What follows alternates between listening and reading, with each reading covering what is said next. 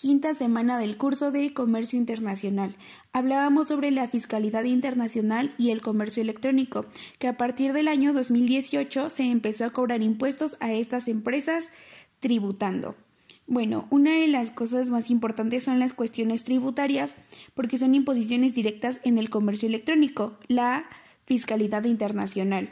Eh, manejaban unos tres puntos que son los más importantes, que es la calificación de rentas obtenidas, la determinación de residencia de los objetos intervinientes, es decir, entre el país A al país B o del país B al país D, etc y la controvertida aplicación del establecimiento permanente. También mencionaban sobre las publicidades engañosas de las empresas que a veces te llegan a manejar, como por ejemplo que te aparece el precio y apartes más el IVA, o sea, no te dan el precio concreto. También nos mencionaba el doctor Román que ahora con el comercio electrónico eh, las empresas se llegan a ahorrar el almacenamiento y costos de fletes y así, ya que son ventas focalizadas.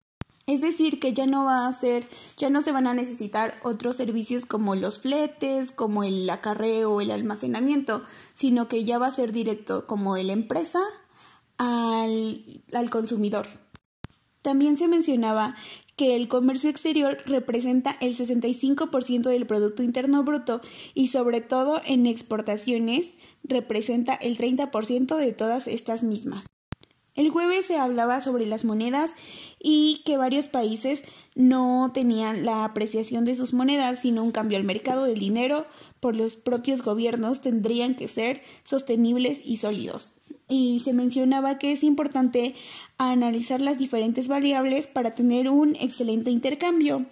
Y pues más allá de un excelente intercambio se tendría un excelente negocio en el orden internacional, ya que las decisiones económicas no son por corazonadas y son estrictamente inteligentes. Fue una de las cosas que para mí fueron como más representativas de lo que dijo el doctor Román, ya que muchas personas al tomar una decisión económica creen que es más fácil por tener esa intuición sin antes analizar las diferentes variables que se les representan.